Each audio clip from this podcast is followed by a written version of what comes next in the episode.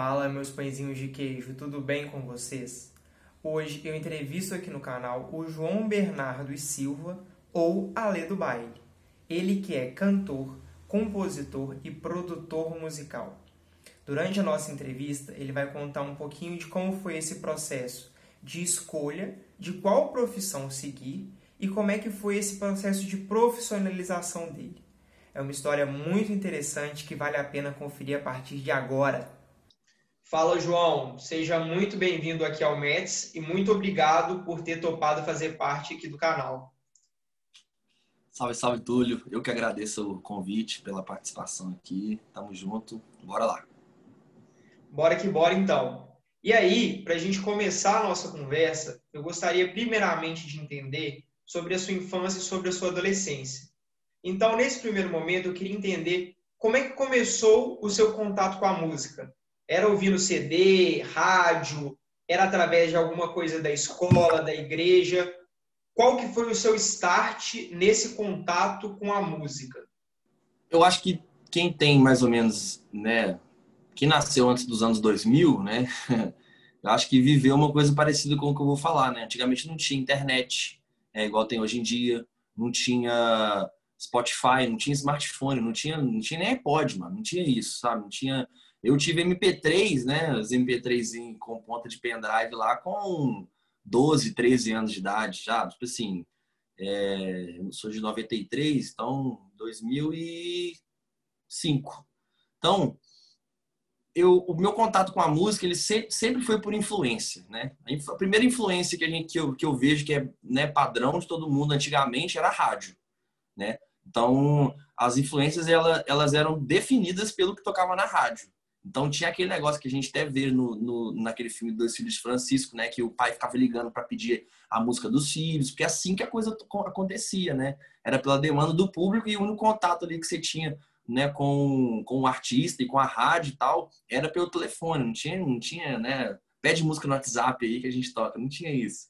Então, o primeiro fato foi esse, né? É, primeira influência que eu tive foi da rádio. Segunda, é, meus pais, né? Eles sempre, meu pai sempre foi muito perto, assim, da música. Ele já, já, já tocou violão muito bem na época dele e quando ele era mais novo, né? Ele sempre dava CD pra gente. Eu lembro de uma, de uma, de uma experiência até meio, entre aspas, não muito feliz, porque ele me deu um CD do Djavan quando eu tinha uns 10 anos de idade, 12, cara, não gostei, velho. eu não gostei, velho, tá ligado? Meu irmão tinha um, um né, um, um Discman e né, um reprodutor de CD portátil e tinha um CD, né, o, o CD player de casa lá. E aí eu né, tocava lá e tal, mas eu gostava que o meu irmão tinha ganhado, entendeu? Eu gostava das músicas dele. Meu pai tava me educando, cara. Pô, era de Javan, mano. Ah, então, tipo assim, na época não era o que eu queria ouvir, entendeu? Mas sempre foi né, a rádio primeiro, depois o meu pai e a pessoa. Hoje em dia, que eu até agradeço muito, é meu irmão, velho, né? O Pedro Augusto, que ele é seis anos mais velho que eu, então ele teve contato é, né, com, com várias coisas também, mas da mesma maneira. Amigos que vão apresentando, ó, oh, isso aqui é legal, se liga, te empresto o CD, ah, copia esse CD para mim. Braga, não tem de pendrive ainda não, velho. Muito interessante essa questão que era muito limitado, sabe? Então, é, a música, ela mudou muito nesse âmbito também, sabe? Das influências. Hoje em dia é muito fácil você ter acesso a tudo, cara. Fraga, eu nunca, tinha, nunca ia escutar, há 15 anos atrás, alguma coisa que tinha acabado de ser lançada, sei lá, na Europa. Nunca, nunca. Isso não era possível. Nem pela televisão, sabe? E também tinha a televisão, né? Que era a MTV e a TV Mix né? Que eram as, as que transmitiam os clipes, né? Então a gente ficava louco para assistir o clipe lá na, na, na MTV, mano, né? E sempre coisa muito, muito gringa, né? Porque influências bem externas, assim, de outros países, internacionais, porque a MTV é um, uma, uma rede de TV, né? Que é, apresenta, apresenta um conteúdo muito, sempre muito universal, vamos dizer assim, muito homogêneo essa questão dos países de fora. Hoje em dia tem muita coisa do Brasil, por conta do que o público também mudou muito e tal, mas sempre foi assim. É, começou então com a minha família, meus amigos, a rádio e a TV. Cara, boto fé demais, muito interessante, né? E você me fez lembrar de uma das sensações né, da nossa época, o famoso Summer Electro Hits, nossa! Da Jovem Pan, que era uma sensação, né? Quando lançava, um comprava, o resto copiava. A pirataria já existia desde lá, não tem como. Desde lá. e é, é, muito comum, né, quando a gente é criança e acaba aprendendo a cantar ou tocar, ou ter né, esse contato um pouco maior com a música, ter a formação daquelas bandas, né? Ditas bandas, de escola, de grupo de sala, né? Então, um sabe tocar violão, o outro sabe alguma coisa de percussão, e aí é, é um momento de confraternização, né? E acaba se criando um círculo de amigos. Você teve esse tipo de experiência? Como é que foi para você, né? É, a, a partir do momento que já tinha um pouquinho mais de contato com a música.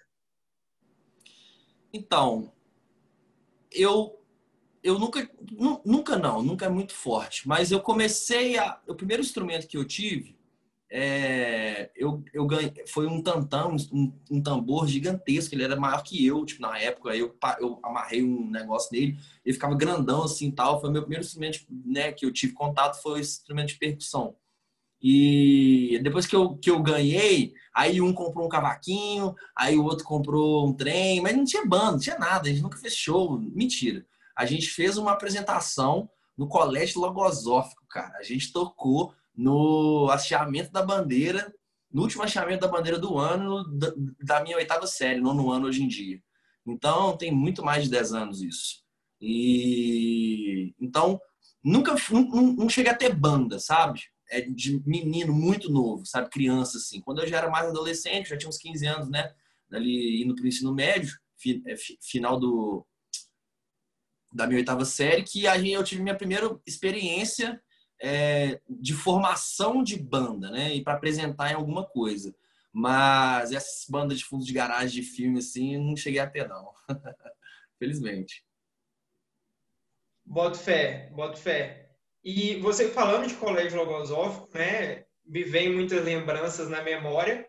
E foi uma coisa muito interessante que eu descobri quando eu estava pesquisando um pouquinho mais sobre você, que era que o Colégio Logosófico tinha um coral e que você fazia parte desse coral.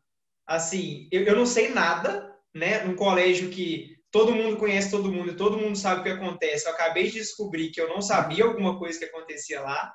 Então, eu queria uhum. que você me falasse um pouquinho mais do que era o coral, como é que foi essa experiência e como é que foi isso para você. É... Então, lá no Colégio Logosófico, né, eu estudava na, na sede Cidade Nova, né? Fiz o meu, meu fundamental, entrei lá, entrei com dois anos, fiquei até com 15 anos. Mas o coral começou quando eu tinha mais ou menos uns de 8 a 10 anos, não me recordo muito bem, e fiquei até os 14 ali, sabe? Até a sétima série. Que começou a ficar mais apertado o colégio, aí não estava fazendo tanto sentido na época para mim. Mas então, tipo assim, eu fiz mais uns 5 anos de coral e era muito legal porque era interessante porque tinha muita gente, sabe? Era um coral que tinha mais de 20 pessoas cantando, sabe? E todo mundo na mesma idade, na mesma faixa de idade, começando dos 8 até uns até o, né, até sair do colégio com 15 anos, com 14, 15 anos. Então, lá foi meu primeiro contato assim com música em grupo, sacou? Então, o colégio acredito, não, eu sei que tem na, na, no, na sede do funcionários também, que, se não me engano, a professora lá é a Mirna até hoje. Um abraço para você que você vê isso aí, dona Mirna. Tenho uma gratidão imensa por, né, por tudo que você me ensinou e algumas outras professoras também que agora não me recordo o nome. Mas lá foi meu primeiro contato assim e foi muito importante porque é, a gente é novo, mano. A gente quer sempre o novo, sabe? E no coral a gente não cantava música nova, sabe? Era só música tipo assim MPB dos anos 80. É... Como é que eu posso dizer? Muita coisa que não tava, tipo assim, na rádio. Não tocava na rádio que eu gostava de escutar, que era Jovem Pan, vamos dizer assim, entendeu? A rádio mix. Não era música moderna, era música clássica. música popular brasileira. Então, me forçou um contato é, muito forte também com isso, sabe? Então, a música brasileira, ela entrou muito na minha vida desse jeito, né? Eu aprendi muito essa questão da percussividade da música, que hoje em dia é o que mais tem a ver comigo no meu, né, o meu diferencial do meu trampo, essa questão dos timbres né, do, do Brasil, assim, sabe? E também né, a música popular brasileira não tem nem o que falar, mano. Reconhecida no mundo inteiro aí de uma maneira excepcional. Muito interessante isso que você está falando, João. E você né, me deu um gancho muito bom que eu gostaria de explorar um pouquinho mais. Que eu lembro de você muito bem, eu tenho uma imagem muito clara de você fazendo beatbox. Né? Legal. Porque, é, quando você já era um pouco mais velho que eu, né, mas eu ainda estava no começo da adolescência, teve uma febre aqui no Brasil do beatbox. Né? E, e como que foi esse movimento, né?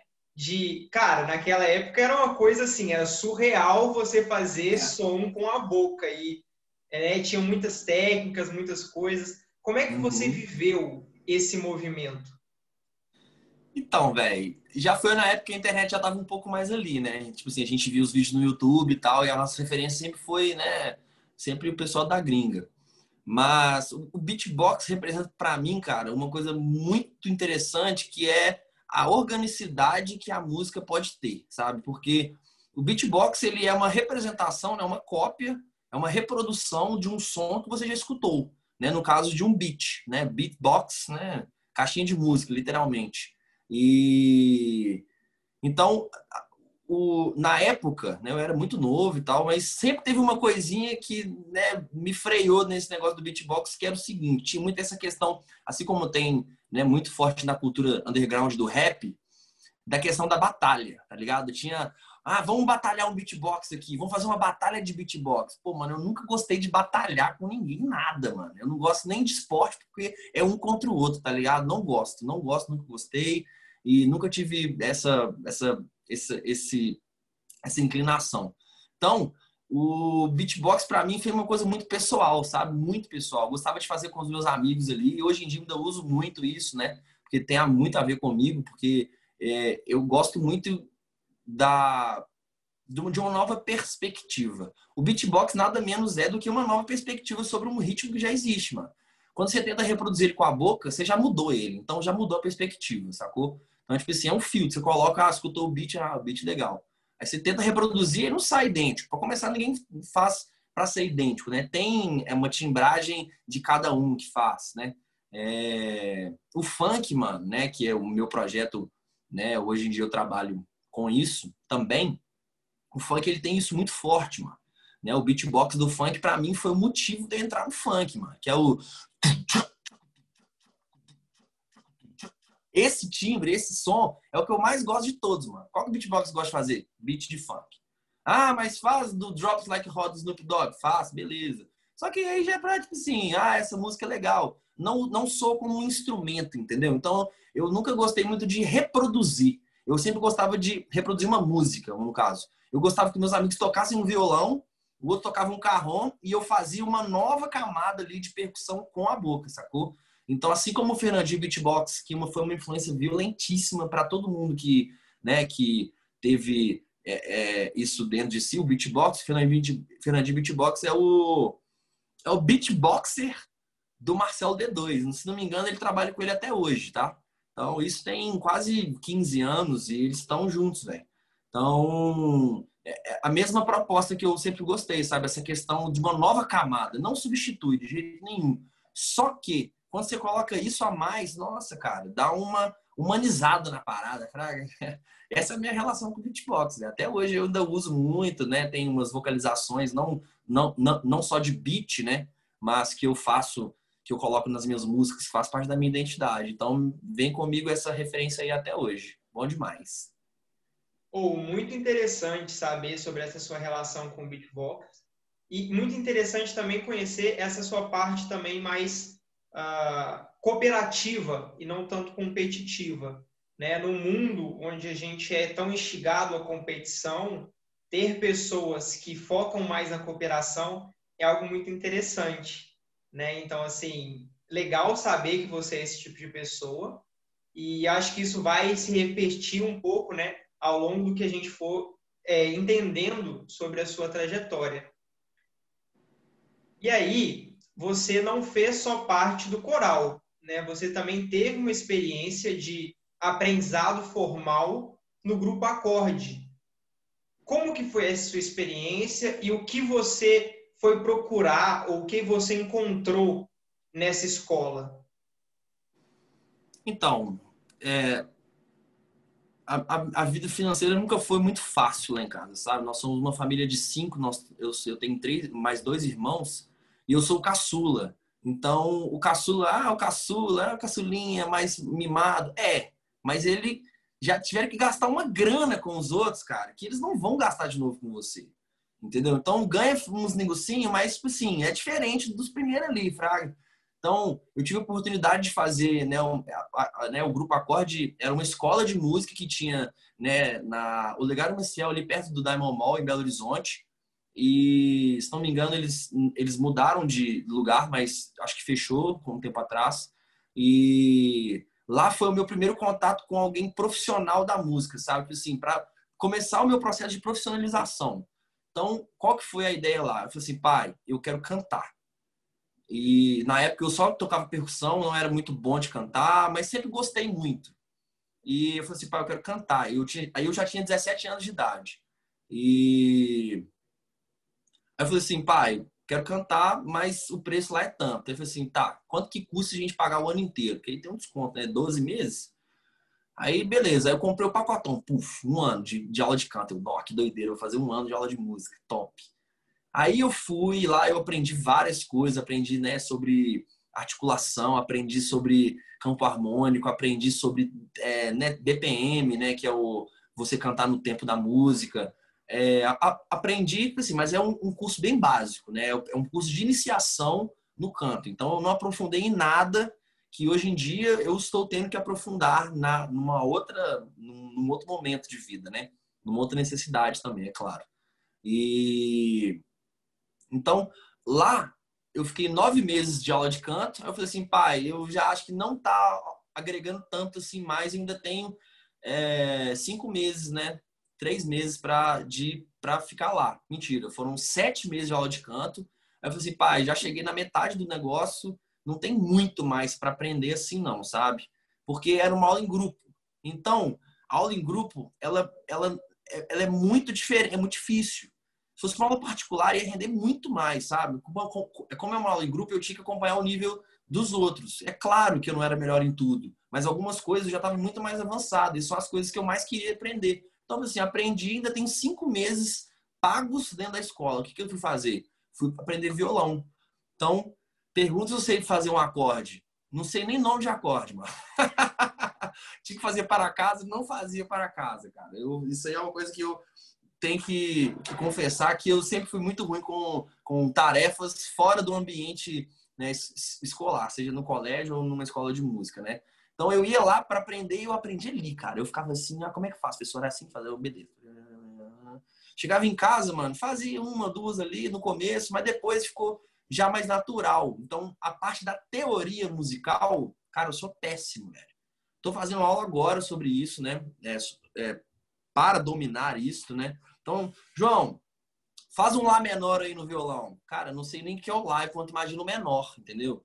Então, mas eu pego um violão, sai som, toco músicas, mas tudo de olho. Então, sempre, igual você comentou, sempre foi uma coisa que foi mais autodidata, meio porco também o serviço, né? Porque eu podia ter aprendido autodidata as teorias também, né?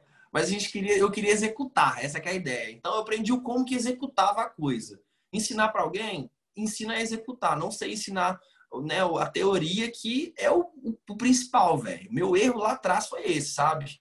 Hoje em dia eu tô correndo atrás disso, essa é a realidade. Então, então é isso, cara. Eu fiquei sete meses fazendo aula de canto e cinco meses fazendo aula de violão. Eu desembolei, foi, foi para iniciar, sabe? Foi para resolver o meu problema, que era ter contato com a coisa de uma maneira positiva, tipo assim, satisfatória. Hoje em dia Hoje em dia eu não estou mais satisfeito com isso, mas naquela época estava ótimo para mim, sabe? Era para tocar com meus amigos e, né, naquela época eu ainda não pensava em trabalho, nem né, é, levar uma carreira disso para frente, né? Então as coisas mudaram com o tempo, mas é isso, velho. Minha história lá é, é, é, essa. Tomara que o meu professor, que eu infelizmente perdi o contato, não acho no, Facebook, não acho em lugar nenhum, veja esse vídeo aqui um dia, velho. É o Hugo. Cara, ele eu tenho até um vídeo, é, depois eu posso até te passar o link. É um vídeo dele tocando, né? Ele, ele, eu achava ele tão bom a minha irmã fez uma comemoração de aniversário de 19 anos de idade, né? Como eu disse, as coisas eram apertadas, ela não teve nem de 15 nem de 18, mas no 19 a gente pôde fazer uma festa muito legal. Aí fizemos um churrascão e tal. Eu falei assim, pai, chama o Hugo pra tocar, que eu vou tocar carrão com ele. Você vai pagar um e vai ganhar dois. Aí, quanto que é? Tal. Eu falei assim, hum, cara, mas tá bom, vamos lá. Cara, depois disso aí, velho, eu fiquei mais louco com a música ainda, velho. Porque eu, tem até isso no vídeo, velho. Eu toco, eu olhando pra ele assim, tipo assim, caraca, velho, que sonzeira que nós estamos arrumando aqui, velho. Tá grato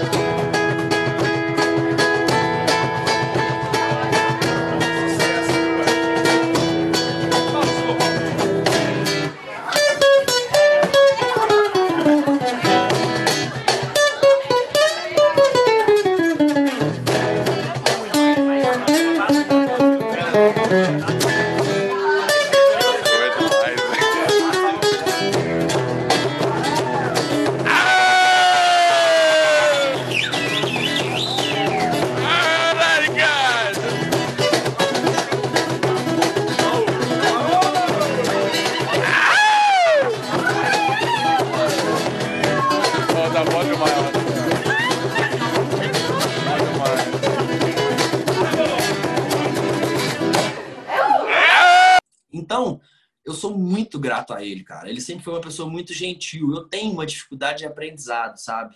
É...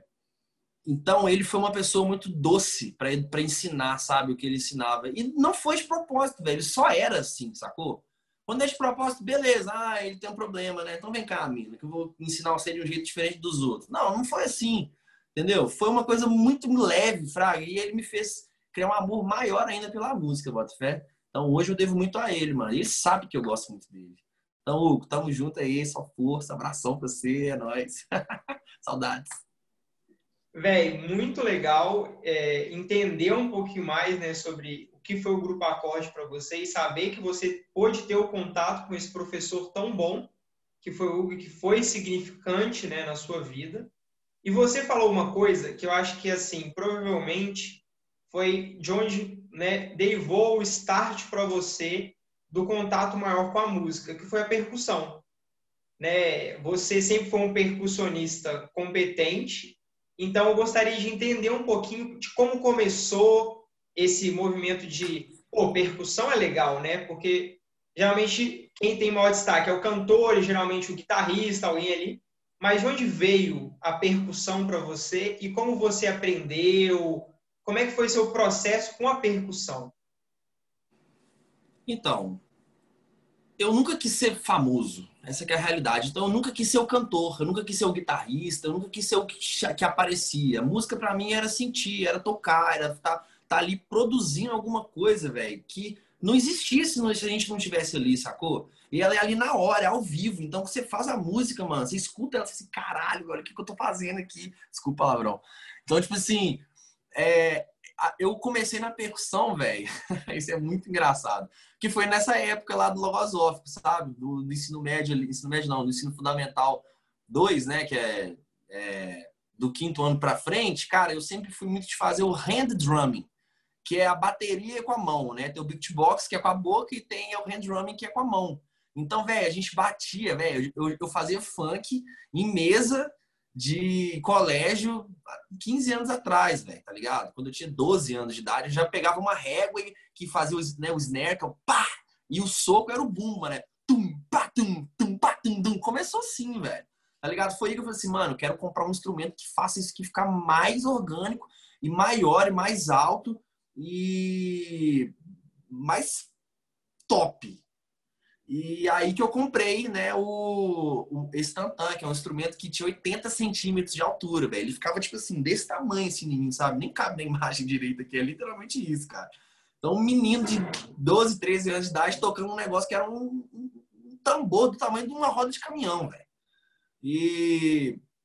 Então, eu comecei assim, velho. Eu comecei batucando na mesa da escola, velho. As pessoas, velho, tem algumas pessoas que vão assistir esse vídeo aqui que vão saber que eu tô falando para elas, mano. Eu agradeço demais esses meus amigos porque simplesmente eles fizeram parte, velho. sacou? Dessa fase da minha vida que foi é... É, é... produzir, velho, tá ligado? Produzir, no caso, executar. Lançar um produto. Eu já, mano, eu já era massa, velho. Já era legal, mas já dava pra cantar, velho. Já dava pra fazer um trem em cima. Porque, tipo assim, não existia carro ainda. Não existia carro.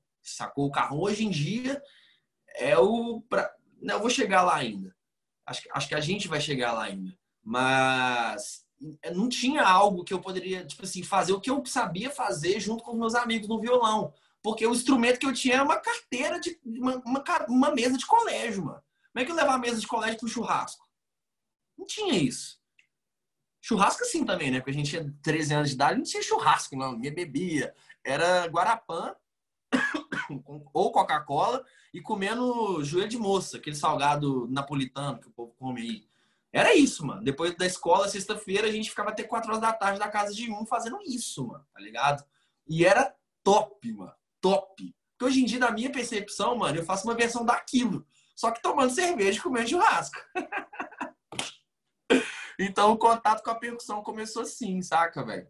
Tenho muito orgulho disso, velho. Dos meus amigos que, tipo assim, mesmo que muitos eu nem converse hoje em dia, eles estão presentes diretamente na minha carreira, mano, profissional de hoje em dia, fraga, mano. Então, o meu contato com a música ele foi um pouco, né, com a percussão, demorou um pouco. Eu podia ter, sei lá, ter ganhado um pandeirinho quando era mais novo, mas nessa época não tinha como ter essas coisas ainda, sabe? Né? Eu era o caçula e sempre muito apertado lá em casa. Hoje em dia que a gente tá bem, né, velho? As coisas acontecem para quem trabalha muito, né? E meus pais, estamos junto demais. Eu agradeço muito por tudo. E hoje eles podem me dar essa estrutura e puderam me dar toda a estrutura para chegar aqui onde eu estou, sabe? Então, é, aconteceu no momento que tinha que acontecer, as coisas estão acontecendo cada dia mais, e a bola de neve vai só aumentando, mais uma camada de cebola a cada dia, a cebola vai só. E tamo aí. Ou oh, muito interessante de como você começou, né? Porque eu, eu já imaginei que talvez você tivesse começado com um instrumento, com alguma coisa assim, mas não, numa carteira né, do, do saudoso colégio filosófico, estava lá batucando. E Cara, eu, eu já, já tomei, eu já tomei tanta, mas tantas, mas tanto xingo disso, cara. A gente, só um parênteses, era mais legal que a carteira do colégio. Sabe aqueles escaninhos que tem lá no colégio? Mas hoje em dia eles têm porta. Antigamente não tinha porta, era só uns espaços vagos. uma prateleira gigante de ferro. Cara, uhum. quando a gente descobriu o som que aquele negócio fazia, saiu uma barulheira de dentro daquele banheiro do colégio na hora do recreio, que a gente já foi para coordenação várias vezes. Várias, várias, várias, várias, várias vezes, velho. Mano, juntava era cinco pessoas, cada um fazia um instrumento naquele negócio, velho. Um fazendo bumbo, o outro fazendo tamborim, o outro fazendo a caixa. Mano, a gente fazia sambão. Velho, dava uma sonzeira, mano. Mas uma sonzeira que chegava os funcionários assim, ó. Demorava pra pedir pra parar, porque eles foram lá pra pedir pra gente parar. Mas eles ficavam assim, mano, como que vocês estão fazendo isso com isso, mano? Aí, tipo assim, legal, muito top, mas para aí que eu você tem que parar, mano. Meu trabalho é esse. Toninho que se fale. Tamo junto, Toninho. oh, muito legal. Verdade. Muito legal. Eu acho que né, esses momentos que a gente tem são o que constroem né, o que a gente é. Esses momentos de felicidade, esses momentos de ludicidade, esses momentos em que a gente pode extravasar a nossa criatividade, são os momentos que são mais importantes para a nossa formação. E aí, uhum. é, como eu imaginei, né, que você, eu já imaginei que você teria começado o instrumento, mas na verdade você não começou. Eu queria entender como é que foi a sua transição instrumental dentro da percussão, né? Se se do tambor grande você foi para um chocalhinho, se foi para o pandeiro, como é que foi essa sua transição de instrumentos? Então, a pessoa que gosta de percussão, ela tem uma facilidade natural com todos os instrumentos, né? Porque é bater no tempo para tirar um certo som em determinado momento. Ponto. É isso. O como bate, o que bate, que horas que bate é outra conversa. Mas então, tipo assim, começou com o, é, né, com esse tantan, que a napa dele era 16, velho. Né? Ele era, tipo assim, a circunferência dele era fechava um círculo desse tamanho aqui, ó. Então ele dava um grave muito top, velho. Muito top. E pra você ter ideia, a gente usou esse instrumento como bumbo da bandinha que a gente fez na apresentação do colégio, mano. A gente pegou uma baqueta que a gente fez, né, com um, um, um, um pedaço de taco de, de sinuca, é, com uma meia e cheio de fita isolante, mano. Ficou até bonito o negócio, fraga, e dava o som que tinha que tirar. Ponto. Bicho, a gente colocava aquelas cordinhas, né, e passava na cintura aqui e pum, pum, era igual, igual escola de samba, velho. A gente regaçou o negócio, o negócio não existe mais. Mas, tipo assim, até onde foi, velho, foi muito bem, viu? Porque foi muito legal isso, mano. E logo depois surgiu o carrom, velho. Aí o carrom mudou minha vida, mano. Essa é a realidade, tá ligado? Porque o carrom, ele é um instrumento, além de muito versátil, é, né, musicalmente falando, ele se encaixa em quase todos os estilos. Né? O carrom é um instrumento que tem o timbre do grave e o timbre do agudo, né? Então ele meio que ele, ele né, tem frequências graves e agudas e trabalha ali substituindo o bumbo da bateria e a caixa, né? Eu tiro uns outros sons ali e tal, mas é, basicamente é isso. Então, por que, que o carro mudou a vida, velho? Porque eu podia sentar em cima dele para começar, então era um banco também. era muito prático, velho, o negócio, sabe? Ele dava um som muito mais é, redondo, a timbragem dele era muito mais é, alta também, era um instrumento muito alto e diferente do tantã, que era só grave, né? Porque é um instrumento de bater e tirar som grave. Aqui a gente bate, mas não é para não é, é para marcar, não é para sair som, né? Senão o povo colocava o microfone aqui também, mas coloca só aqui, que é para pegar o grave. Mas eu queria sair o agudo. Então o Carron ele veio e completou, velho, porque o Carron ele tem, né, no mínimo esses dois timbres então, depois do carrão que eu comecei a comprar outras coisas, né? Que eu falei assim, caraca, vou virar um percussionista profissional, vou comprar os negócios e tal. Como nada é fácil, né? A gente acha que é fácil e quem não tem muitas facilidades, né? É, de, de dedicar em algumas coisas, fica naquela da preguiça muitas vezes, né? Do não, aqui tá bom, tá bom aqui. Eu nunca entrei de peito aberto na percussão, tá ligado? Tipo assim, para trabalhar profissionalmente. O, o, o, profissional mesmo. O profissional profissional. Porque profissional, para mim, mano, é quem ganha dinheiro. Ah, eu toco no barzinho e ganho 150 reais. Cara, você é um, um músico profissional, mano. Se você está transformando o seu amadorismo em dinheiro, já é um tipo de profissão, mano. Tá ligado? Você pode viver assim a vida inteira, mano. Você nunca vai crescer desse jeito, fraga. Mas é um trabalho, ponto. É claro, velho, que eu, eu, eu, Por que, que eu tô falando isso? Porque eu, eu sempre soube que eu era muito menos do que eu poderia ser, mas já era alguma coisa muito boa. Pô, velho, eu comprava instrumento com dia de show. Pô, velho, top demais, velho. Sacou? Pagava a minha conta, né? Conta sim, né? Comprava instrumento musical. E então o, o Carron, ele me permitiu é, desenvolver né, até a, a, a, né, como eu te falei, isso sempre foi tudo autodidata, eu nunca fiz aula de percussão nenhuma. Então, tipo assim, o que eu mais tenho de forte é a percussão e ela sempre foi autodidata. Tenho certeza, velho, que se eu tivesse feito uma aula, alguma coisa assim, né, o rudimento que chama, né, para aprender, por exemplo, bateria. Eu não gosto de bateria, velho, só para constar, porque eu gosto de som acústico. A bateria não é um instrumento acústico, tá ligado? Os pratos ali é muito barulho para mim. Eu nunca gostei muito de e, né, você tem uma bateria em casa, mano, você tem que ter um quarto vedado, selado, né? Um, um home studio pra você ter aquilo ali para funcionar na, na, sua realidade. Isso nunca foi uma realidade para mim e vai demorar para ser. Quer dizer, demorar não, porque a gente tá trabalhando para ter 50 quartos que cabe bateria na minha casa. Tô brincando, viu, gente? Só um mesmo. Mas ainda vou aprender bateria, porque é, eu quero ter a noção motora do pé e da mão. Eu não tenho do pé, só, só, só das mãos. Então, eu sou um percussionista que não domina é, os quatro membros, né? Porque o, você, o rudimento ele te ensina também é, né, a independência é, cerebral de cada membro, né? O, o pé da direita toca o bumbo, da esquerda toca o timbal, uma mão toca o, uma baqueta, a outra. Então são quatro mãos tocando, né? O pé e a mão também são membros, mãos que tocam numa, numa bateria. Então eu sou limitado ao, ao, ao, aos dois membros de cima, mas para o que eu queria fazer na época, me servia muito bem. Hoje em dia eu já vejo que eu quero mais. Eu quero colocar um time ali a mais no pé ali, o meia lua batendo para marcar o, né, o, o, como se fosse um timbal, até mesmo um timbal. É, então, eu tive essas limitações pessoais que eu não aprofundei, mas hoje em dia, do meu lado aqui, tem bongô, tem o de block, tem calbel, tem chocalho, tem meia-lua, tem o, o carrom que tá surrado, tadinho, velho. E tem o timbal, mano, que é o meu amor. Deixa eu virar a câmera aqui pra você ver. Pera aí, que eu vou fazer bagunça aqui. Você não me xinga, não, tá? Se liga. Meus instrumentos ficam ali, ó. Sacou? Aquele ali, mano, pra mim, que é o timbal, é, é, é, a evolução do tantã, porque ele dá o mesmo grave por conta do tamanho dele, né? Um instrumento muito maior do que 80 centímetros e, e tem um, um agudo estranho, de tão violento que é.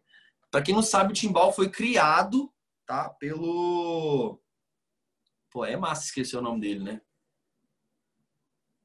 Caramba, mano. Juiz lá do, do dos The Voice da vida aí, o Carlinhos Brown, cara. Desculpa, Carlinhos Brown, se vê isso um dia, desculpa, cara. mas ele criou um instrumento que eu gosto muito mais do que do carrom, mas não domino ainda. E infelizmente é um instrumento muito alto, mano. Não, não, não dá para levar para lugar nenhum. Fraga, é, é, bem perto da bateria o barulho que ele faz, fraga. Né, eu tô no apartamento aqui, eu nem tenho coragem de tocar ele, só brincando, só, tipo assim, cinco minutos e acabou, velho. Porque se for pro meio da rua, mano, não precisa de microfone, não, filho. Todo mundo escuta num quarteirão, dois pá, velho. É alto pra caramba, mano. Então, é, hoje em dia, esses são os meus instrumentos de percussão. Lá, lá, na casa dos meus pais também tem umas congas muito bonitas, né? Que é, eu comprei junto com ele mas eu não moro mais com eles, aí a conga ficou lá, porque combina mais com meu pai do que. E não me nem ia caber aqui, não. e é isso, mano. Minha, minha transição assim foi essa. Hoje em dia, é, eu, eu, eu falo que eu sou carronista. Porque o percussionista, mano, ele tem que tocar tudo ao mesmo tempo, mano. Eu não consigo fazer isso. Tá ligado? Eu não tenho essa, essa coisa ainda nesse desbloqueio mental que é prática, mano. Fraga, eu não pratico tanto mais porque esse não é o, o meu foco mais hoje em dia. Só que, cara, me dá um carrão que eu faço bonito. oh, muito legal. Assim, é, adorei conhecer a sua história, né, com a percussão e achei uma história muito bonita, né? Porque eu acho que quando a gente gosta de uma coisa, quando a gente faz aquilo por prazer e, né, você aprendeu de uma maneira autodidata, então o interesse ele teve que estar sempre muito presente para você, né, se manter motivado naquilo. Então, acho que não tinha como ser uma história que não fosse legal e realmente uhum. foi uma história muito legal. E sempre tem um momento chato né, na nossa vida, que é quando acaba o ensino médio. Então, chega aquele momento onde você tem que decidir o que você, entre aspas, vai fazer pelo resto da vida, né? Assim que muita gente prega, assim que muita gente vê. E uhum. como foi esse processo para você? né? Você já tá, você já pensava em trabalhar com música, você já trabalhava com música. Eu queria entender um pouquinho mais agora desse seu final de ensino médio, né? Como é que foram todos os processos que você viveu? Tô tentando juntar aqui, né, as, as, as épocas. Mas quando o ensino médio acabou, eu já tocava. Foi isso. É, isso aí. Eu tenho uma foto com, com os meus amigos, né? O Vitinho Magnólia, o Lucas Paixão e o André Mairim, que são três pessoas muito importantes na minha carreira, que foram as três primeiras influências na música profissional, né? A música na noite já, sabe? As primeiras oportunidades que eu tive de, de ganhar um dinheirinho maior. Porque, pô, velho, ganhar 50 reais pra tocar quatro horas é, é zoeira, né, mano? Então, no começo era assim, tá ligado? Mas, de boa, eu comia de graça e levava 50 reais pra casa o pai buscava, né? Não tinha nem Uber. Tinha idade ainda pra andar. Não tinha Uber não, tá, gente? E o táxi era 50 reais. Então, pai, me busca aqui que a gasolina tá mais barata que o táxi. Mas pegava carona também, enfim. É... Mano, eu, eu não, nunca pretendi ser né, famoso, no caso. Então, a música, ela nunca veio como algo profissional dentro de mim, principalmente na hora de escolher uma, forma, uma formação acadêmica, né? Ter diploma e tal. Nunca quis fazer faculdade de música, é, porque é uma coisa, ainda assim, é uma coisa muito. É, como é que eu posso dizer? Lúdica, não é lúdica, não. É música clássica, erudita. É muito erudito ainda, Fraga, porque é, aí você vai estudar a história da música. Cara, não é uma faculdade que eu tinha que ter feito, era um curso técnico, entendeu? Se existisse um curso técnico para virar músico e ter um diploma de músico, eu tinha feito, mas não tem isso. Tem aulas de música, mas não é um, curso de dois anos. Assim como existe a faculdade e o curso técnico, não tem isso na música, sacou? Não tem. É, são cursos de fora, não ninguém dá esse curso assim, né? Falando de instituições grandes, federais, né? Não tem isso. E então eu não queria, né? Por, exemplo, sempre que se passa numa faculdade pública, né? E uma faculdade, o curso na Federal, né, de Minas, lá de Belo Horizonte, FMG, era um curso que você tinha que já dominar muita coisa, não, não tinha como chegar onde é, lá onde com, com o que eu tinha musicalmente falando, né? Porque é teoria pura, mano. E para entrar num lugar que a teoria é muito cabulosa, você já tem que ser cabulosinho. eu tinha zero, então era nada, mano. Então eu nunca quis entrar na, na faculdade porque eu não ia nem ser aceito, né? não ia passar nem da primeira fase. Então, porque é muito. Eu confesso que eu, eu, eu acho super importante para quem fez, não tô tirando né, o mérito aí de quem é formado. Parabéns, pelo amor de Deus. A música só está aí hoje por causa que vocês existem, cara. Né? Vocês são desenvolvedores, muitas vezes, dos softwares que a gente usa aqui no computador. É... São as pessoas que a gente produz. Aí você manda pro cara, ele dá aquele tapa e fica top, né? Que é o masterizador, né? E são pessoas que estudaram muito para aquilo, cara, tá ligado? Aí são engenheiros de áudio, nem é músico só, tá ligado? O cara é um engenheiro de áudio. Para quem não sabe, existe essa profissão, tá, galera? Engenheiro de áudio. E eu acho, acho super chique, para falar a verdade. E mas é muito teórico também, então não é a minha praça, tá, Fraga? Eu, eu sempre tive problema com teoria. Então, é uma resistência interna natural com as teorias. Então, o que não era muito prático, mano, não me pegava. Hoje em dia isso mudou. Né? Hoje em dia eu já busco muito mais teorias, um pela necessidade, dois porque eu quero aprofundar, sabe? Mas então a música nunca foi o meu plano de carreira acadêmica, né? Então eu comecei fazendo administração, né? Porque meu pai é representante comercial, ele é empresário, ele tem uma, uma empresa, pô, vou trabalhar com meu pai, meu pai já tem um esquema bacana e tal, tá começando a dar certo e tal, ah, pum. Fiz cursinho, Passei no Cefet, top. Passei numa faculdade pública, né? Dei essa, essa, esse presente para os meus pais, porque eu sei a importância que isso tinha para eles. Para mim também, cara, porque eu que tenho problema com teoria, passar numa faculdade federal, meu querido, foi a maior vitória que eu tive na minha vida, mano. Tá ligado? Até hoje, mano. Essa é a realidade. Pra, é, é, olhando, olhando do espectro né, da máquina do capitalismo, cara, eu venci, velho, tá ligado? eu venci, mano.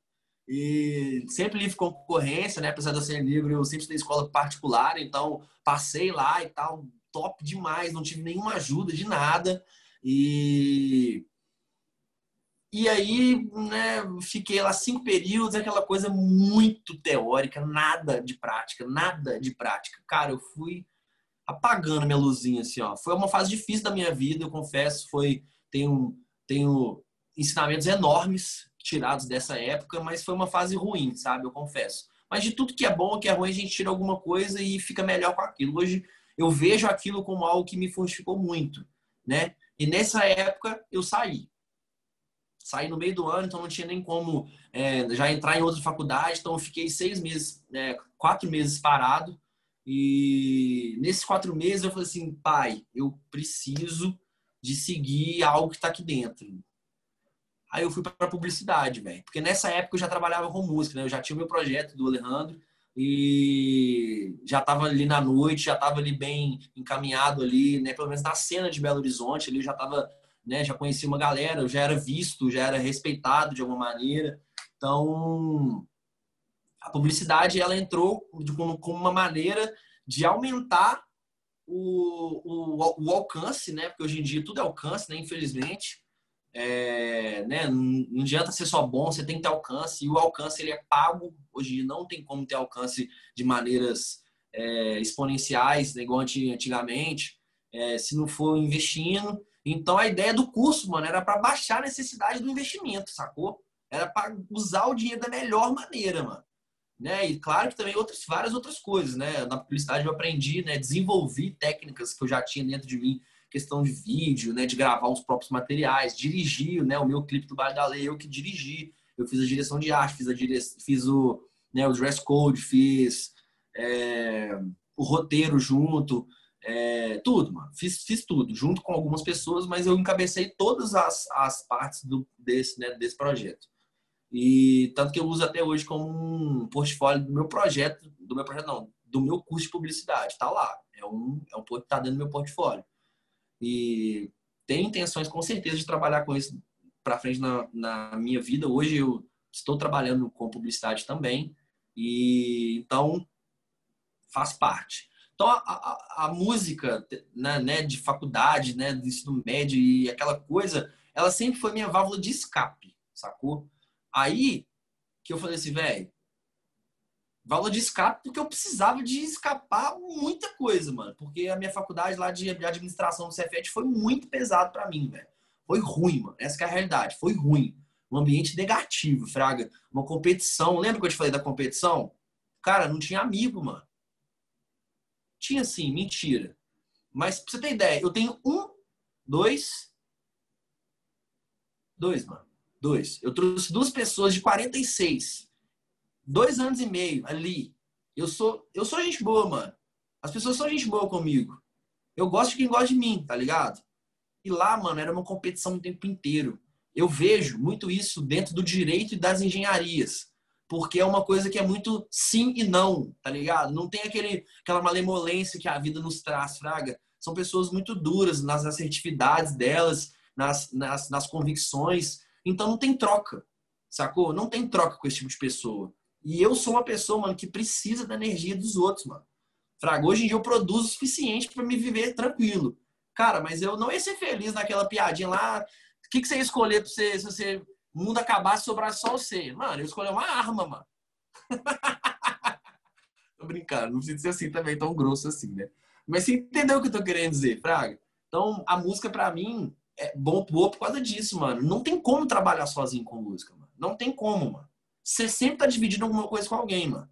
Fraga? Então, a música para mim ela era uma válvula de escape.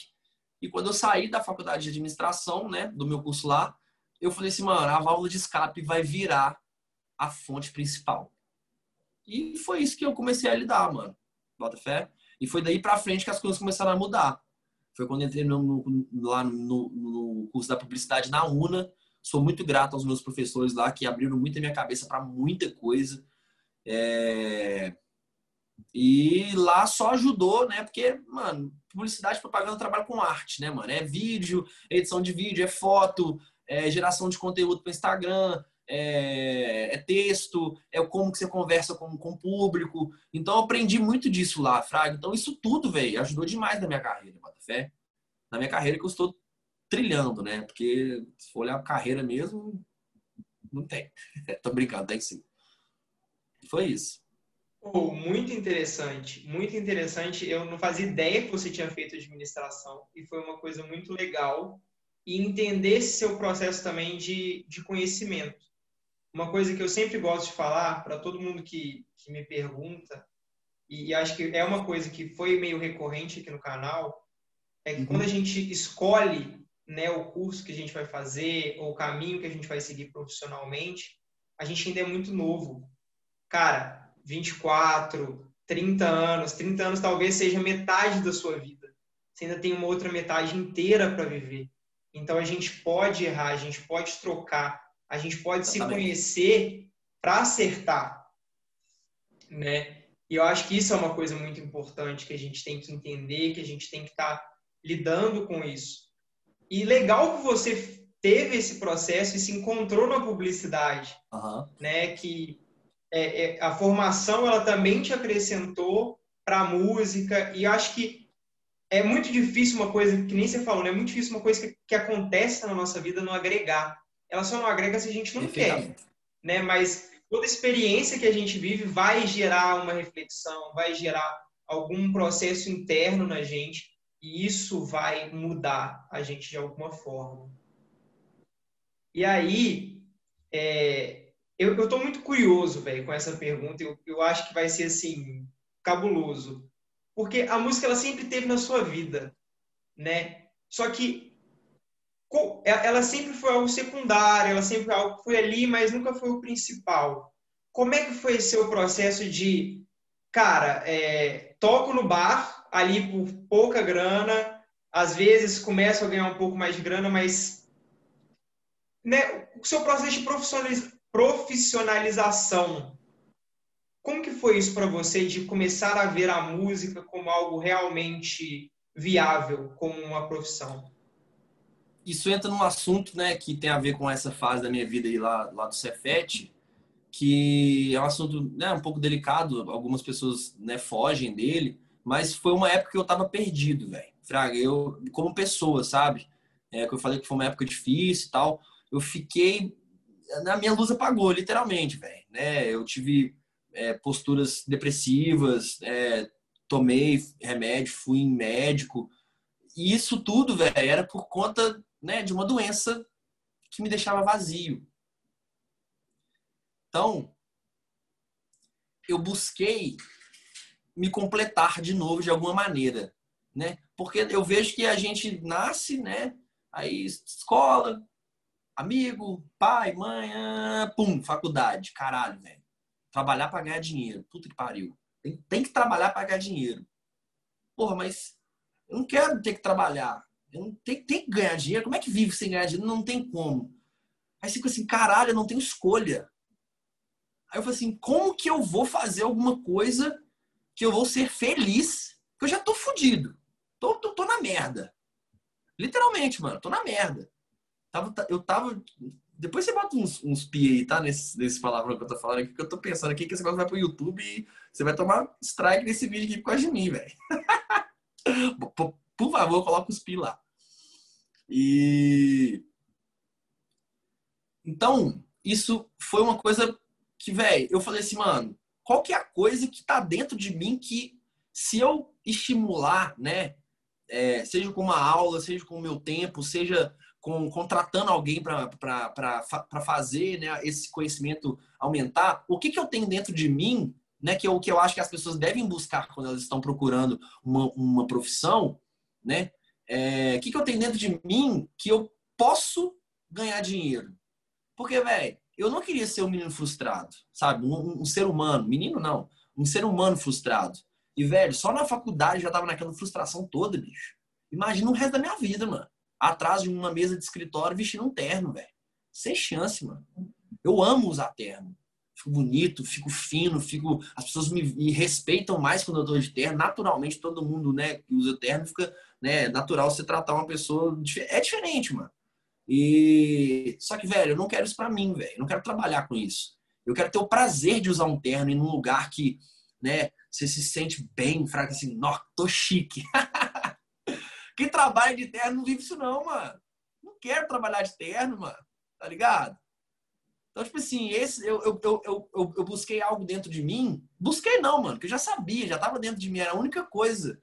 E não só a música, mano, a arte como um todo, tá? Porque eu, né, eu tenho um projeto meu aí também, na publicidade, ela, ela, ela veio para canalizar isso também de maneira mais profissional nessa questão né, do audiovisual, mano. Né? Porque a música é um pedaço da arte que eu, que eu tenho dentro de mim, Fraga. Já, já tentei mexer com foto, mas eu não queria nada estático. Aí eu falei assim, pô, mano, o negócio é o vídeo. Fui pro vídeo, hoje em dia eu já, já faço, né, já, já ganho dinheiro com isso também, né? Ninguém sabe disso, não fico divulgando, mas tem um perfil no Instagram também que eu demonstro pequenas coisas, faço coisas muito coisas práticas, mano. Eu não sou profissional, não tenho uma rede, não tenho né, uma, uma câmera muito foda, né? né? Hoje em dia eu, eu, eu, eu faço meu trabalho, né, com vídeo com esse celular aqui, velho, fraga. E hoje em dia a tecnologia, mano, nos permite mostrar o seu o nosso ponto de vista. Então eu comecei a vender o meu ponto de vista, mano. então, a ideia é essa, Fraga, que a música ela é um pedaço dessa arte que eu tenho para dentro de mim. Então, o que, que a faculdade de publicidade fez? Ela canalizou muito várias coisas, mano. Então, o que, que eu faço hoje, velho? Eu fiz um curso, né? Fiz não, estou fazendo. Na verdade, eu tranquei ele por conta da, por conta da pandemia, porque EAD para mim não funciona de jeito nenhum. E então, é, vou formar agora, mas cumpri o objetivo já, Fraga. Já fiz as matérias, falta pouca coisa e tal. O grosso para me formar como publicitário, já passei. Essa é a realidade. E então eu posso vender isso também, sabe, mano? Então eu uso isso para o meu projeto e para ganhar dinheiro para colocar dentro do meu projeto, sacou? Então eu trabalho para os outros para ganhar dinheiro para investir no meu trabalho. Então é 24 horas pensando, falando, né, é, escreve, anota em celular e grava a ideia e depois planifica ela, bota no papel, né, no caso no computador e, e assim eu vou levando, mano. Então é música e publicidade hoje em dia, Fraga. Cara, interessantíssimo, interessantíssimo isso tudo que você está falando, porque é, eu não sabia que você era publicitário, né? Eu fui descobrir quando eu fui procurar entender um pouquinho mais sobre você, que eu conheço muito o seu trabalho pela música, né? E que legal que a publicidade ela veio acrescentar tanto para você e pôde te fazer entender e aproveitar mais processos, né, que você já estava fazendo que você precisaria fazer. Uhum. E aí eu acho que agora nós vamos entrar num ponto mais alto assim da, da nossa conversa, que é agora que eu vou começar a te chamar de Alejandro, né? Ah, eu queria entender como é que esse projeto surgiu, né? Porque, uh, né? De onde surgiu o nome? Como é que surgiu a ideia? É, funk? Por que funk, sabe? Claro que, né? Quem escuta sabe que é o melhor estilo musical de todos. Beleza, isso todo mundo concorda, não tem discussão. Mas como que isso surgiu para você? Ai, ai, piada, mano. Então, velho, isso é uma coisa que algumas pessoas nem, nem acreditam. Fraga, você, ah, é isso, mano? Assim, é, mano, é só isso, tá tudo bem, é isso aí. O que acontece, mano? Né, eu comecei a trabalhar na, na noite de Belo Horizonte, né, em uns bares da Zona Sul, principalmente, como percussionista. E a minha desenvoltura com, com social ali naquele ambiente foi muito boa. E algumas pessoas perceberam isso e me convidaram para fazer parte da produção de um evento. Eu era promoter. Né? Eu era responsável por né, trazer o público para a festa. E tinha uma festa que chamava Stand Up. Ela começou na Roxy, que hoje em dia nem existe mais em BH. Hoje em dia ela já é um prédio de 22 andares. E e essa festa, mano, eu era um, né, eu, eu, eu, era apenas um promoter, mas eu era bem socializado ali com, com o pessoal e tal, tanto que eles me deram essa oportunidade porque eles acreditavam é, que eu ia ser um, um, um, bom promoter pela minha relação que eu já tinha dentro da outra balada, que era a saudosa Major Lock. Foi lá que eu comecei tudo. Minha vida começou na Major, assim como muitos músicos de Belo Horizonte. O Ramirim Marreco aí dando oportunidade para muita gente aí crescer na vida. E enfim.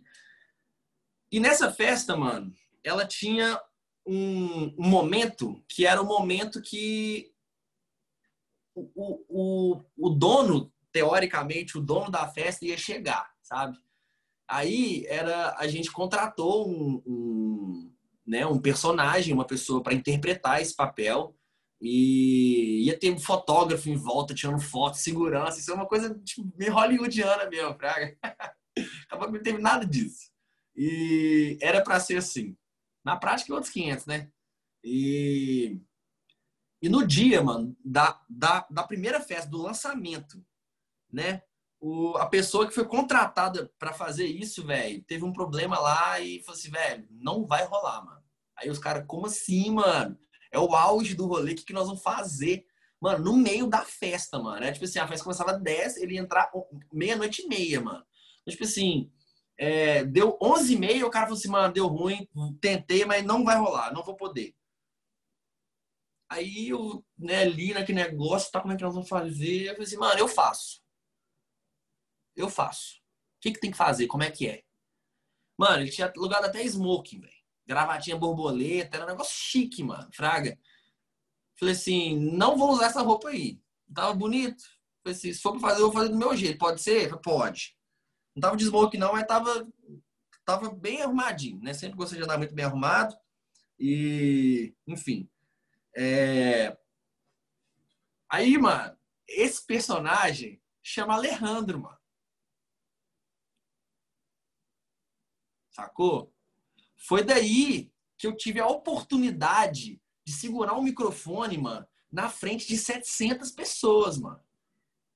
Pergunta se já tinha feito isso antes, para 50. Nunca, mano. Nunca, mano. Minha primeira oportunidade de fazer algo assim, mano, foi para 700 pessoas, mano. Não, bicho, foi uma merda. foi muito ruim, mano. Foi péssimo. Só que foi muito legal, mano. Ao mesmo tempo que eu fiquei assim, nossa senhora, que isso? Já tava um pouquinho bêbado, então deu aquela soltada, tá ligado? Então não foi ruim. Rolou, fiz o que tinha pra, pra, pra fazer, tinha uma coisa muito interessante que eu nunca vi isso de novo. É muita ousadia também, para falar a verdade. Eu, eu fechava o olho, apontava. Para que eu apontava, mano, chamava no palco. Me entregava o cartão, que é a comanda, mano, zerava o cartão. Então, se ninguém tivesse pedido 10 combos, a gente tomava 10 combos para dentro. Só que, graças a Deus, a gente nunca deu esse mole. Essa má sorte. É... Então, aí que acontece? O, esse momento né, do Alejandro era no meio da festa. Foi quando começou. Na época, mano, nem tocava funk na Zona Sul, não, mano. Nossa balada era uma das baladas que tocava funk, Fraga. No chalezinho não, não, não tocava funk, a Major não tocava funk direito ainda e tal. E a gente fez uma festa que ela tinha um momento do funk, velho. E, tipo assim, isso há oito anos atrás, pô, velho, explodiu, mano. Fraga, as primeiras festas foram muito boas. Mas depois já começou um tanto de gente fazendo a mesma coisa e já embolou e já perdeu essa, esse, esse diferencial, sabe? E na primeira festa foi no meio do bloco do funk, que era a festa, a parte mais alta da, da mais expectativa do público. Aí eu falei assim, Léo, Léo Baixa, tamo junto. Ele era um dos donos da festa e era o DJ do funk. E eu falei assim, Léo, não para. Você tem um instrumental, uma parte da música que você pode colocar em looping aí pra gente fazer isso durante o, o, o, a, a, o instrumental para não, cair o som, né? Porque funkão, ah, uh, uh, blum, acabou e começa um, neguinho falar ali, ô meu filho, o que você tá arrumando aí? Entendeu? O povo vai ficar bravo, mano. Então a gente deixou a música ali, tal, meio, meio segundo plano, e eu fiz as interatividades, interação que tinha que ter com o público. E foi muito legal, mano. Eu adorei cantar. Tipo assim, aí eu fiz uma rima, mano. Cantei uma música que tava na moda lá. Acho que era. Sei lá, mano. Não faço a menor ideia, pela verdade, o que, que era. Aí fiz, fiz, cantei um pouquinho ali, fiz uma gracinha. Falei assim, mano, gostei disso aqui. E o Léo também gostou. O Rafael, é, né, o The Fish House aí, pra quem conhece, era um dos donos da festa também. E o Mairink. É, eles falaram assim, mano, ficou legal. Vamos fazer esse negócio direito. Aí a gente foi ensaiar, mano, tá ligado? Na segunda festa já tinha quatro músicas para cantar, mano. Já tava ensaiado, já tinha pegado o instrumental. Na época não era tão difícil de arrumar, é, quer dizer, não era tão fácil de arrumar os instrumentais de algumas músicas, né? Porque a gente nunca teve nada original, não, mano. Né? Nessa época a gente pegava os tempos tudo do YouTube, mano. Tudo, tudo era YouTube. E que bom que tem YouTube, mano, porque a qualidade lá é até muito boa de certos vídeos, tá? Então a gente tirava o áudio lá, mais de 540 é, é, kbps, então a qualidade era boa, fraga. Então a gente ensaiou. Na terceira festa, mano, já tinha 10 músicas ensaiadas, mano. Já tinha um show do Alejandro, mano. Então o Alejandro, ele não era funkeiro, tá ligado? Ele era um MC, um mestre de cerimônia. Literalmente, mano. MC é isso. Mestre de cerimônia. Então eu comecei com funk eu comecei a ser MC antes de cantar funk. Olha que doideira. Então. então, tipo assim, aí depois eu coloquei, né? Eu, aí eu assumi o MC mesmo, aí ficou Alejandro MC. Mas aí, né, a gente publicitariamente falando, não deu certo, aí eu coloquei MC Alejandro. E hoje em dia não é mais só MC Alejandro, hoje, né, hoje eu mudei né, muita coisa, muita coisa mudou, né? Já tem quase 10 anos que, essas, que esse projeto meu está sendo trabalhado né, de alguma maneira, né? do, do, zero até onde eu estou hoje, tem quase. Esse é o no, começo do nono ano, corrida assim, nono ano de projeto. No meio do ano eu fiz oito anos de projeto, então já estou no oitavo ano e meio, então já estou no nono ano. E agora é o Alê do baile, né? Porque eu fiz o baile do Alê, que eu, eu sempre quis ter uma festa, Fraga, mano. Por que uma festa, velho? Porque eu sendo só um cantor, eu vou ser pago para cantar para pessoas que eu nem conheço, mano. Fraga. No baile do Alê, não, mano. Eu tô cantando para as pessoas que eu gosto, Fraga. Porque para começar, o baile é meu. Né? E, e, então eu chamo quem eu quiser. Tá ligado? Claro que é aberto para todo mundo, viu, gente? As festas do Baile da Lei que vocês forem quiser ir, eu não te conheço, pode comprar ingresso, que é aberto para todo mundo, tá tudo certo. E, então eu fiz o Baile do Alê. Né? A música Baile do Alê para ser o hino do Baile do Alê, que é o meu projeto real. Não é nem só o meu projeto como cantor, é esse evento, sabe? Assim como tem o Baile do Denis, tem ou tem, não sei, o Chá da Anitta, né? o Baile da Santinha e né, do Léo Santana. Tamo junto, vou, vou, vou, trabalhar com esse cara ainda, vai ver. E aí, é... surgiu o baile do Alê, mano. Então hoje eu sou o Alê do baile, que baile, o baile do Alê. Então é isso, Alê do baile. Que baile? Baile do Alê, que Alê, o Alê do baile. Cacofonia aqui reverberando 280 por hora. e é isso, mano, assim que surgiu. Pô, Tem muita graça essa história, não, né? Mas é isso. Foi muito doido porque foi super real, velho. Véi, eu, eu achei muito louca essa história. Tipo assim, do nada, né, um cara desiste, você pega, mata no peito e fala assim, não, vamos, vai dar certo, vai, vamos. Matei no peito, mano. Foi exatamente isso. Então, Levantei a bandeira que nem era minha e virou mais minha do que do dono. é, oh, achei muito interessante a história. Achei muito interessante mesmo. Eu acho que são aquelas coincidências da vida né, que fazem a vida às vezes ser tão interessante, tão bonita, né? Às vezes a gente não está esperando algumas coisas e elas simplesmente acontecem e elas são ótimas, às vezes elas não são tão boas assim, mas a gente pode transformar. Uhum. Então, achei a sua história muito legal. E você não chegou a falar tanto, mas eu gostaria de entrar nesse ponto, que é como é que o funk surgiu para você, né? Porque é, o funk surgiu para mim de uma maneira, que foi uma maneira né, muito eu branco, né, classe média, que não tive muito contato com isso, demorei anos para, né, ter a cultura. Como é que isso surgiu para você? Olha, o funk, ele sempre, né, o funk é uma cultura de periferia que emerge literalmente do morro, mano. Então ele vai chegar de uma maneira conturbada no resto da sociedade, né? Porque a periferia ela não é bem vista, né? Em nenhum lugar do mundo, infelizmente. E então o funk, velho, era uma coisa que eu escutava escondido, velho. escutava escondido, foi o meu primo que me mostrou o primeiro CD, escutava na rua e tal, aquela coisa, mas não tinha esse carro de som, não tinha música assim igual tinha hoje em dia, fraca que tem hoje em dia. Então, é, você não escutava funk na rua, o carro passando tocando funk a, com o volume no 80, não, entendeu? Não tinha isso. Tinha sim, mas não, no meu ambiente não tinha. Né? Eu sou negro, mas eu também sempre fui de classe média, mano. Então, na periferia, que era onde que a parada torava, eu não tava lá. Então, eu era uma pessoa completamente fora daquele contexto, é, escutando uma coisa que, cara, eu me identificava demais com o funk, cara.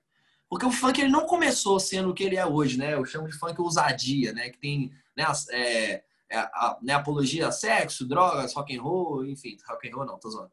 É, mas não tinha isso, sabe? Não, não era só isso. Hoje em dia também não é só, mas ele é famoso por conta disso. Ele é mal visto principalmente por conta disso. Mas como o samba, o forró também já foram muito mal associados, né? culturalmente falando, no nosso país, vamos chegar um dia que isso vai ser só um pedaço do que as pessoas conhecem do funk.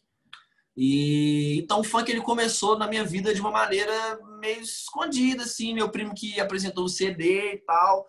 Era CD, mano. Estava CD de funk, velho. Furacão 2000, cara. Não esqueça. Era um tornadinho assim, ó. Começava assim, ó. Eu decobri, mano, aprendi a fazer essa vocalização, esse beatbox por conta desse CD. Era assim, ó. Furacão 2000. Lembra disso? Tornado muito nervoso. Caralho, isso tem mais de 20 anos, mano, que doideira. E não eu escutar, né, mas a Furacão 2000 é de 2000. E E aí, mano, eu sempre gostei e tal. Por que, que eu gostava? Porque era uma música orgânica, mano. Não tinha essa coisa de ir para estúdio chique, fazer masterização, tá ligado? Era uma música muito crua, mano. Uma música muito humana, tá ligado? Era tão humana que os caras colocavam beatbox na música, mano. Não tinha isso não, mano. Rock and roll não usa beatbox, samba não usa beatbox, Forró não usa beatbox, tá ligado? Funk usa pra caramba, mano. Gosto muito de ter uma referência muito forte, que é o Timbaland. Não sei se você conhece. Faz, é, fez muita música com, com, com várias pessoas do, né, do, do, do âmbito inter, internacional aí. É, Pussycat Dolls. Tem uma música In the day, in the night, stay alright. Lembra disso? Stay on. Mano, aquele começo da música é o Timbaland fazendo beatbox. Eu não sei imitar ele, não, né? Já tô muito longe do que eu era antigamente do beatbox, eu reproduzia muito bem. Mas, cara, ele colocou aquilo ali dentro e falou assim: nossa, mano, isso aqui tem a ver comigo demais. Foi daí que eu comecei a gostar muito do funk, mano, porque eu sempre gostei da música, mano, que saía de dentro, tá ligado, mano? Você dá um tapa num tambor, ele solta o som. Você, porra, mano, se eu bater mais forte, vai sair mais alto, mano. Então, tipo assim, é eu que mando nesse trem. Assim como a guitarra também, mas, eu, por exemplo, eu não gosto de guitarra e gosto de violão. Por quê? Porque é acústico, mano. Fraga, é um som mais orgânico, tá ligado? O funk, mano, pra mim, é o ritmo mais orgânico que existe, mano. Não conheço outro ritmo tão orgânico quanto o funk, fraga. Foi por isso que eu comecei a gostar do funk, mano. Eu não gostava do funk, eu gostava do ritmo, quer dizer, não gostava das músicas de funk, eu gostava do ritmo, mano. Fraga, é o beatbox lá que eu te mostrei no começo, fraga. É aquilo que eu gosto. É por isso que eu faço, tá ligado? Então, é isso. Assim que eu comecei a ter contato com o funk, foi mais ou menos os 10 anos de idade.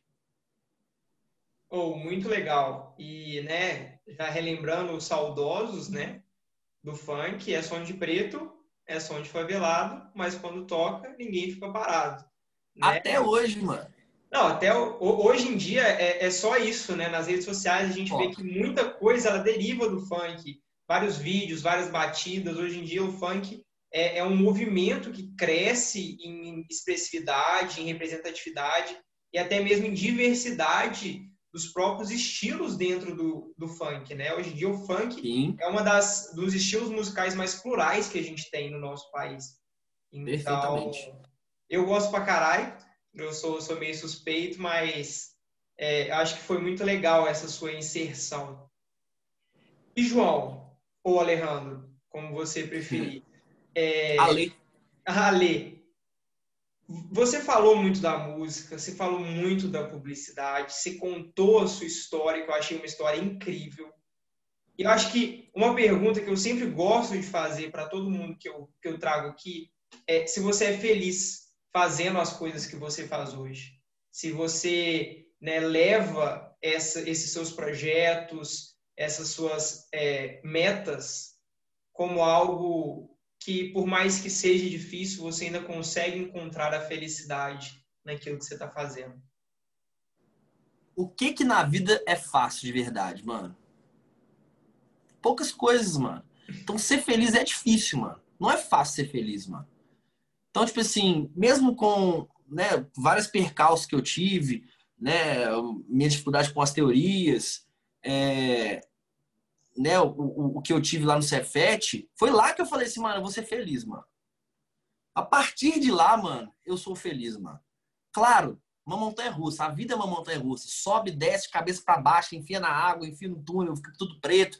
Aí tem alguém te assustando, aí cabeça para baixo, aí vai de ré, mas tá indo, mano. É um percurso, tá ligado? E foi difícil. Fraga, está onde eu tô aqui, fazendo o que eu faço.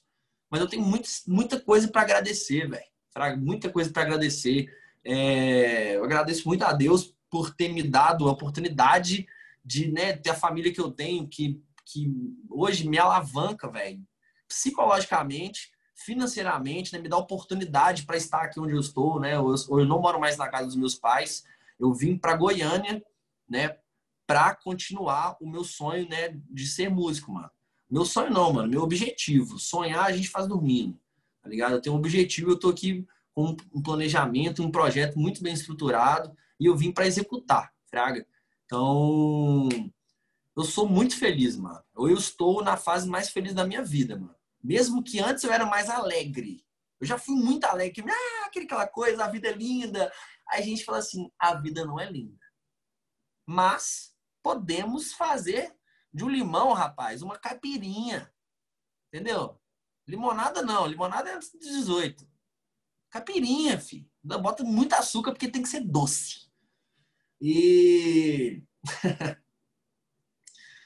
e é isso, mano. Eu tenho muito a agradecer porque todas as pessoas que entraram na minha vida, que fizeram estar aqui, né? O, o Lucas Paixão, que foi minha primeira oportunidade profissional na música, né? O, é, eu sabe disso, eu falo muito disso com ele. O Daniel Tobias também, que você lembra dele. Ele que me apresentou o Lucas Paixão, mano. Olha que viagem, mano. Então foi o Logosófico que fez eu entrar na música, mano. Bota fé? Foi ele, mano. Tipo assim, onde eu tô hoje começou lá no Logosófico, mano. Então, obrigado, Gonzalez Pecote, aí, por ter criado isso aí, viado. De rocha, mano. Tem muita gente para agradecer, mano. Então eu sou muito feliz, mano. Sou muito feliz. Estou numa fase da minha vida que eu não posso reclamar de nada. É claro, tem dia que a gente acorda mais para baixo. Assim, Porra, mano. Eu sou feliz. Eu posso não tá, eu posso não estar alegre, mas a felicidade, mano, é uma conquista, tá ligado? E eu fiz coisas para estar tá aqui, fé. Eu já estou colhendo, né? E vou colher muito mais, cara, muito mais. Oh, impressionante, impressionante. Eu acho que é, Velho, não tem o que falar. É, é, é, eu acho que é uma história que ela, ela é muito bonita no seu desenvolver, né? Porque como toda história, ela começa, ela tem um meio, ela tem pontos altos, ela tem pontos baixos, mas isso é a vida, né? A vida ela é, ela é feita de momentos e é feito de vivências e a gente consegue, né, aproveitar muito disso. E eu não poderia deixar né, de, de perguntar isso para você, principalmente você é um cara tão cooperativo, né? Se você tem alguma dica, algum conselho, alguma coisa que você queira falar para essas pessoas que estão começando na música, que querem começar na música, que, né, veem a música de uma maneira diferente, às vezes nem pensa em fazer nada com a música, mas veem a música de uma maneira diferente. Você tem alguma coisa que você gostaria de falar para essas pessoas? Com certeza. É... Cara, se a pessoa que está vendo isso aqui gosta de música, mas não sabe se quer levar isso para frente ou trabalhar ou não sei, se ela não tem tipo assim, um direcionamento já pessoal para ir para esse caminho, né? Igual eu, eu não tive quando eu era mais novo, eu fui adquirindo esse. Minha vida foi me batendo, não, não é aqui que você vai, não, não é aqui que você vai, não é aqui que você vai. Falei, ah, então é aqui mesmo? É, então vai, não fui, entendeu? Mas se não tem isso, procure o que que você tem afinidade que vai te levar, que te, te, faça, que te faça ver o futuro, mano. Porque, tipo assim, o imediatismo é um problema da nossa sociedade hoje, né? Essa questão do consumismo, essa coisa, ah, o que nós vamos fazer no final de semana? Pô, mano, eu tô pensando que eu vou fazer daqui seis meses, mano. Fraga. Então, tipo assim, a dica que eu dou, mano, se vocês gostam da coisa, faz por onde, mano, dela acontecer. E nada acontece sem planejamento. Então, primeira coisa, mano, que eu não fiz e que eu falo para fazer, teoria, mano. Vai estudar, mano. Fraga. Você não tem facilidade de, de anotar, vai ver vídeo no YouTube, mano. É o que eu faço hoje em dia, mano. O YouTube é a melhor escola do mundo, mano. Tem muita coisa para ensinar ali que você não deve aprender. Mas tem muita coisa, mano, que, cara, é mais do que o professor mais foda da sua faculdade, de qualquer lugar, vai te dar, mano. O YouTube, mano, tem, sei lá, se não me engano, o YouTube tem o suficiente de vídeos para você assistir 380 anos da sua vida. Acho que é isso. É 3 mil anos, é um negócio assim, velho. É astronômico, velho. Fraga, tem muito conteúdo lá pra gente tirar e aprender, Fraga. E, bicho, procure as pessoas que te fazem sentir-se bem junto com você.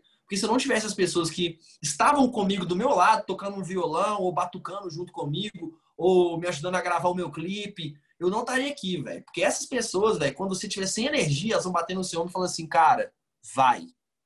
Então busque amigos reais, amigos que olham para você e te veem no futuro de uma outra maneira, mano. Porque eu sou assim com meus amigos, fraga, mano. Eu falo assim, velho, você é bom nisso. Se você dedicar agora, você vai colher frutos absurdos depois. Você nem sabe o que vai ser esse fruto, mas ele vai ser absurdo. Tem como, mano. Você entrega 100 na, pra vida, você vai receber mil depois, mano. No mínimo 101, mano.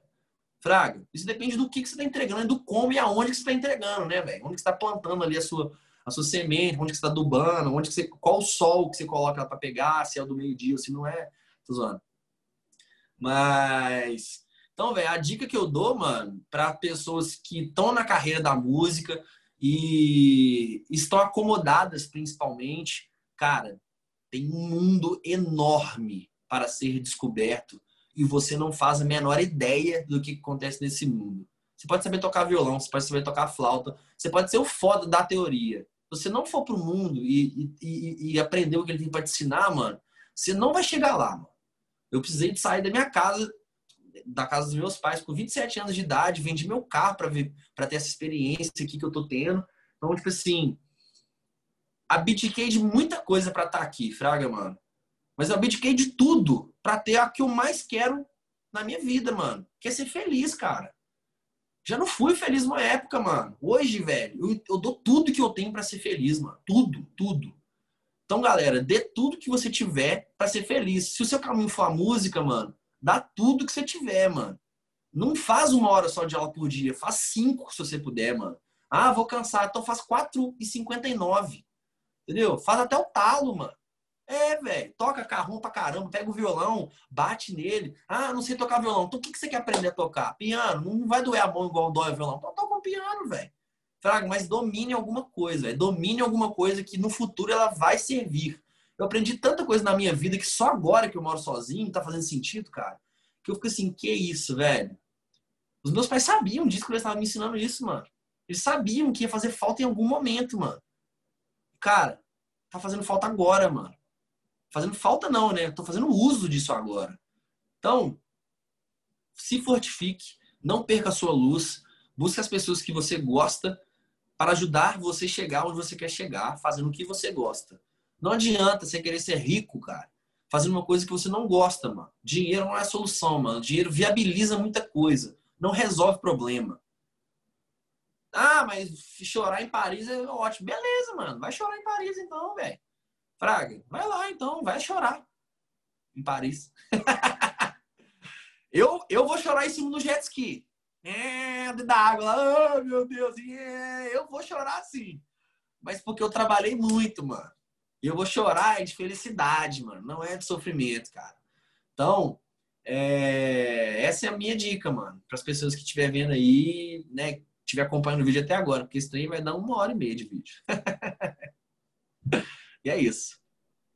Oh, muito legal. Eu acho que são dicas super pertinentes e são coisas que as pessoas elas conseguem fazer de forma prática. Eu acho que uma constante em talvez todo mundo que vem aqui ou algo que muita gente pensa é que para você fazer uma coisa bem feita, infelizmente você tem que postar.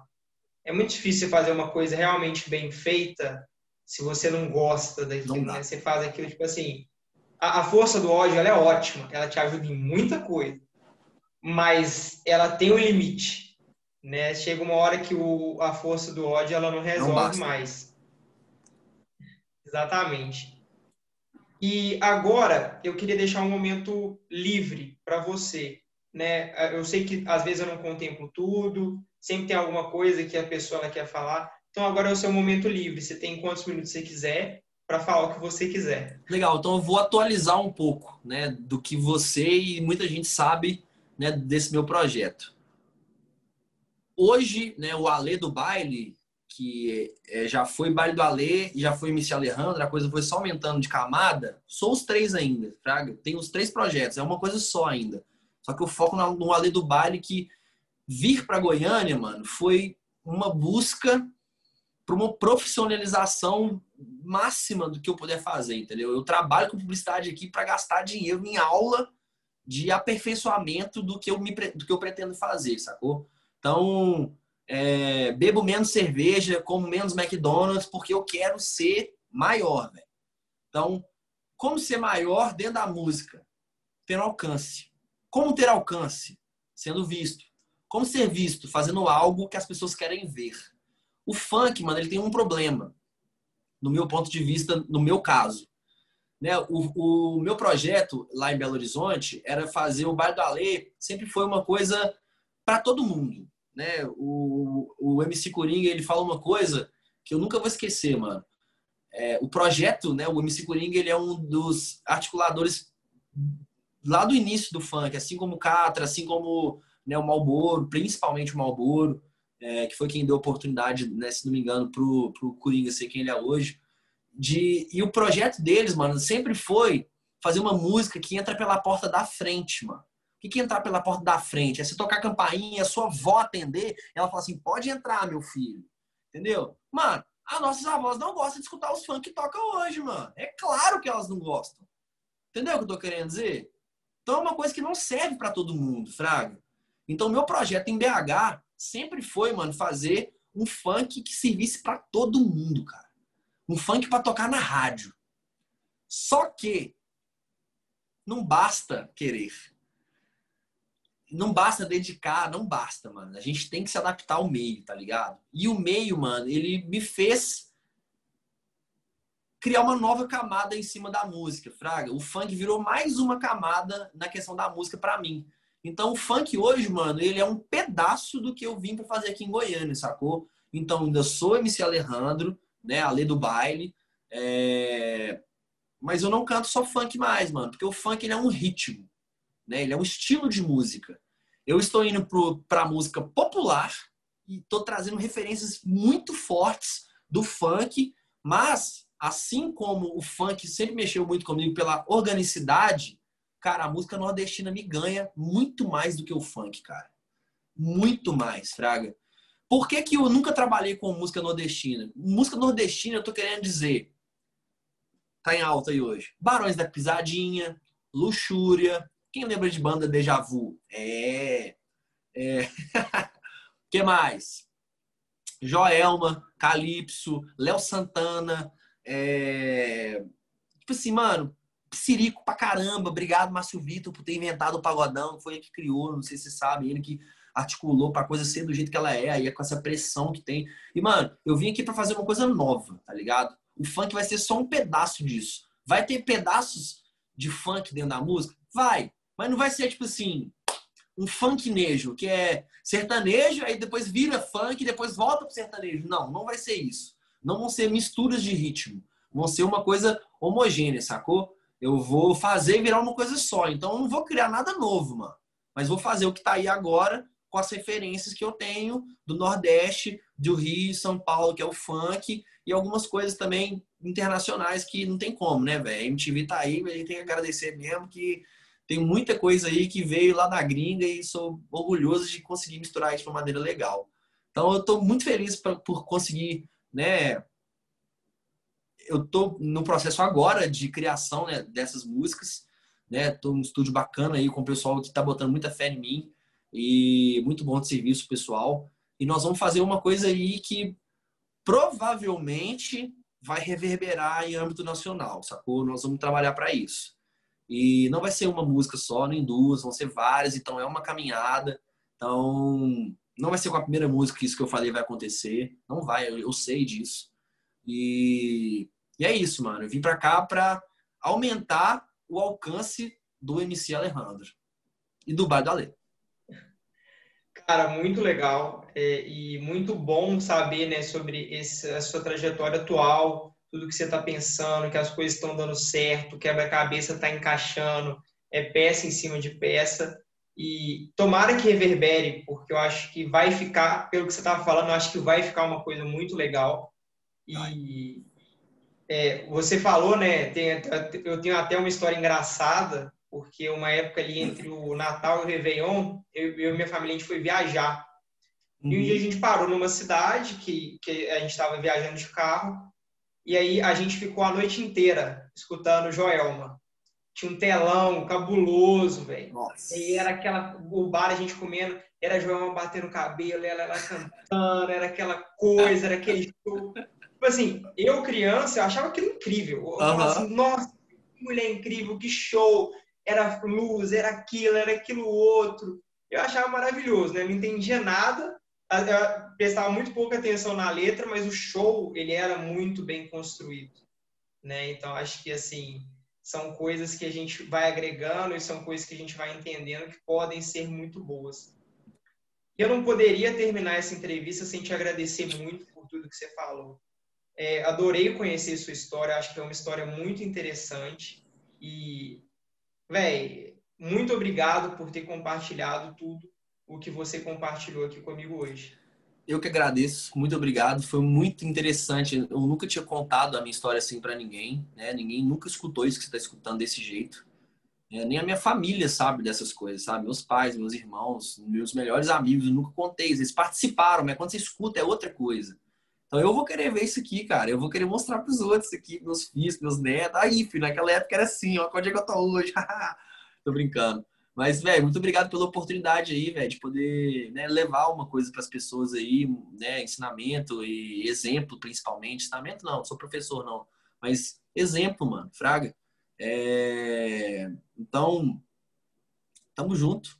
Uma satisfação enorme estar aqui. Espero que das próximas vezes aí a gente fale mais sobre onde a gente chegou com realizando os planejamentos que a gente está fazendo aí.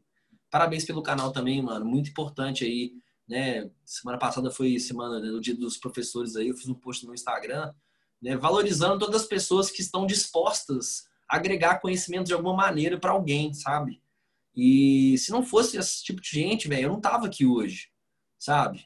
Então, velho, eu agradeço aí você também, o seu projeto. É muito importante isso, cara. O conhecimento não é algo, é, mesmo tendo a internet, né? Mas o conhecimento ele não é algo horizontal, velho, fraga. Tipo assim, não chega para todo mundo do mesmo jeito, velho.